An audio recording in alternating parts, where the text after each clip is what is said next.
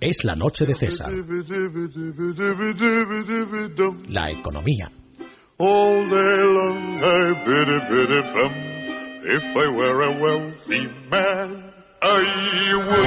Pues ya lo saben ustedes, vamos, ni fumar, ni beber, ni ir al teatro, eh, si respiran poquito, lo justo, porque la coz que les puede dar Montoro en términos fiscales, por supuesto, vamos, es que les puede arrancar el pelo poco mucho que les quede en la cabeza.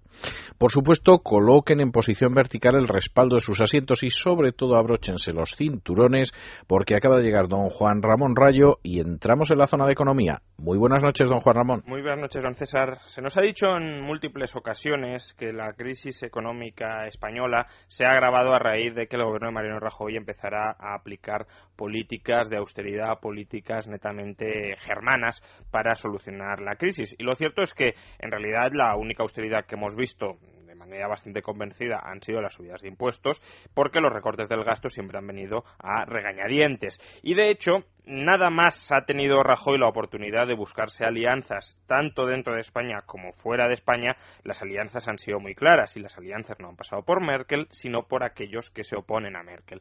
Eh, lo vimos hace unos días, el consenso socialdemócrata dentro de España entre Rajoy y Rubalcaba se plasmó en un documento conjunto en el que ahora se quiere incluir a todos los partidos españoles, incluido a Izquierda Unida, que para que Izquierda Unida pueda suscribir ese documento, imagínense cómo puede cómo, o, cómo será. Bueno, eh, Izquierda Unida tenían su programa menos subida del IRPF que Montoro, o sea que... Efectivamente, sí. Eh, lo malo es que, claro, ahora se va desplazando todo hacia la izquierda y ya los siguientes programas electorales pues serán verdaderamente terroríficos. Pero bueno, dentro de España promueven este consenso socialdemócrata, fuera de España también. Eh, Mariano Rajoy parece que está buscando una alianza, de nuevo, entre Leta, el primer ministro italiano, y François Hollande, el, presidente francés, precisamente para enfrentarse a, a Merkel, un frente anti-Merkel como el que hemos visto ya en otras ocasiones con muy, poca escasa fortuna, porque al final el problema de Europa es muy sencillo y es que no hay dinero y si no hay dinero pues te puedes poner como te pongas, pero eh, todo queda al final en fuegos artificiales. En cualquier caso, frente anti-Merkel entre España, Francia e Italia, ¿para qué? Pues para exigirle a Alemania más gasto. Claro, como el keynesianismo ya ha quebrado España o ya ha quebrado la, posibilidad de que España siga implementando planes de despilfarro masivos, eh, pues ahora se intenta que quiebre Alemania. Es decir, que los planes keynesianos de gasto los financie Alemania.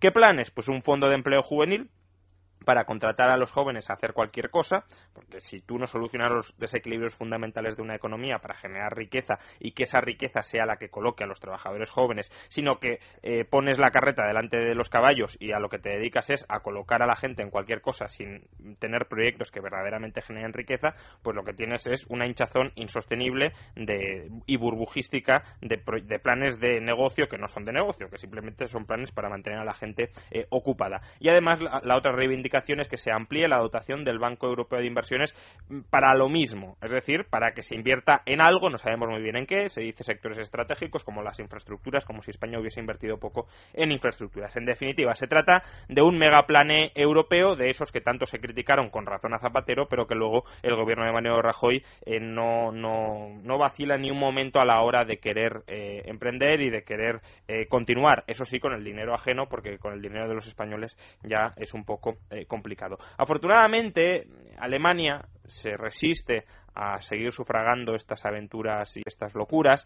Se ha criticado mucho a Alemania eh, durante esta crisis por decir que quiere de alguna manera colonizar el continente, implantar el cuarto Reich en Europa a base de, austeridad. En realidad, la postura del gobierno alemán es todo lo contrario. Alemania no se quiere meter en eh, controlar las finanzas de los países europeos. Eh, obviamente, cuando da el dinero sí que quiere tener voz, pero desde luego no quiere o no está tratando de construir por sí misma el megaestado europeo donde controle a todos los países. Y podría hacerlo, porque todos los países están deseosos de venderse a Alemania eh, a cambio de un plato de lentejas, es decir, a, cambio de que Alemania les pague en los agujeros presupuestarios que tienen para seguir gastando. Y Alemania de momento no lo está haciendo, pero desde luego si, si termina cediendo, pues al final lo que se convertirá es en el gobernante europeo y ya veremos qué sucede cuando, por ejemplo, Alemania tenga la capacidad para decir las pensiones españolas van a bajar un 15% este año porque porque no hay dinero. O el sueldo de los empleados públicos va, a bajar un 20% este año porque no hay dinero. O hay que echar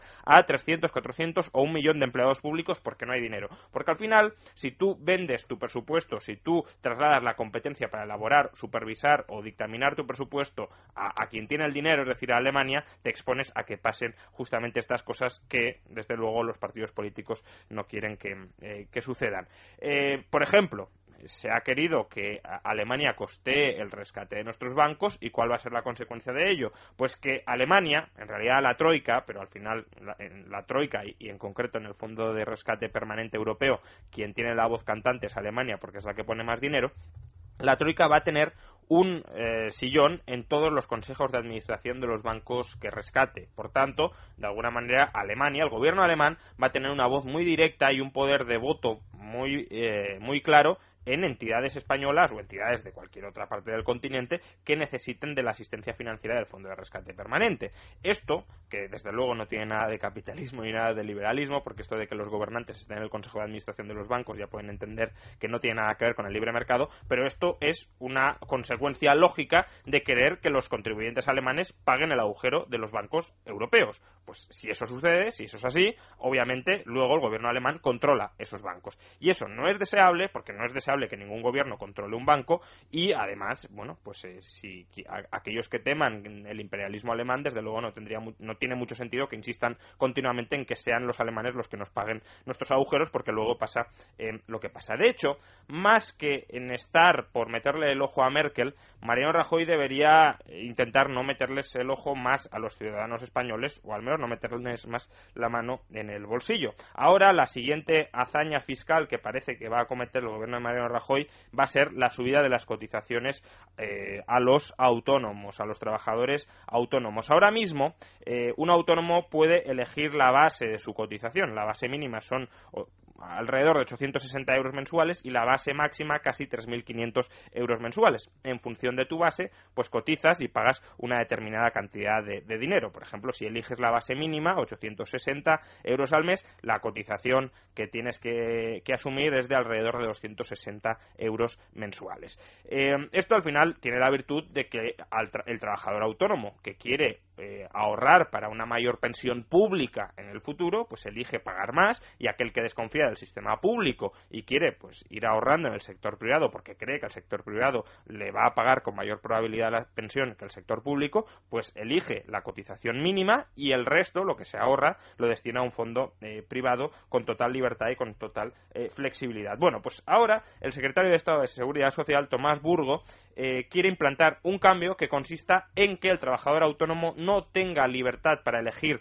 la base de su cotización, sino que tenga que cotizar en función de sus ingresos, como si fuese un trabajador más cuando el autónomo, en principio, es un empresario, es decir, es un trabajador, bueno, es un trabajador, es una persona autónoma, es un agente económico autónomo, no está a las órdenes de nadie, es trabajo por cuenta propia, no trabajo por cuenta eh, ajena. En, en cualquier caso, si se hace tributar eh, o se hace pagar la cotización en función de la renta que obtenga, eh, obviamente lo que sucederá es que muchos trabajadores autónomos van a empezar a pagar más, porque como hay muy poquitos que confían en el sistema de seguridad social y no quieren meter una cantidad ingente de dinero para que en el futuro no les paguen las pensiones, lo que elige el 83% de los autónomos es cotizar a la base mínima, es decir, em, alrededor de 260 euros mensuales. Por tanto, si eh, se sube, la, es decir, si se cambia el sistema y se hace pagar a los autónomos en función de la renta que obtengan, la mayoría pagarán mucho más. Lo peor, pues el argumento que da Tomás Burgos para justificar esta subida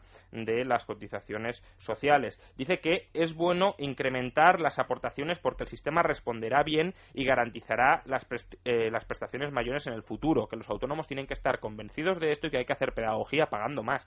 Señores, nos están diciendo que van a recortar las pensiones futuras y al mismo tiempo están haciendo cotizar más a los trabajadores autónomos que son conscientes de que van a sufrir una merma y un recorte en sus pensiones futuras. Por tanto, no se les puede decir paguen más porque estén seguros de que van a cobrar una gran pensión en el futuro cuando están aprobando una reforma imprescindible precisamente para recortar las pensiones. Es absolutamente incoherente y, para muchos autónomos puede ser insultante. Si dijeran a las claras, miren, el sistema se está cayendo, tenemos que recortar el gasto y lo que vamos a hacer es subir los impuestos, es decir, subir las cotizaciones, porque si no, no se pueden pagar ni las pensiones de hoy, pues al menos pondrían las cartas encima de la mesa. Pero es que ahora están diciendo que no, que esto lo hacen por el bien del autónomo. Cuando el autónomo cuando puede elegir, elige pagar lo mínimo y cuando además les están diciendo a todos los cotizantes españoles que no van a cobrar las pensiones que se les habían prometido y que les van a someter a un recorte imprescindible para la viabilidad del sistema, pero que va a ser un recorte bastante eh, contundente y bastante eh, intenso.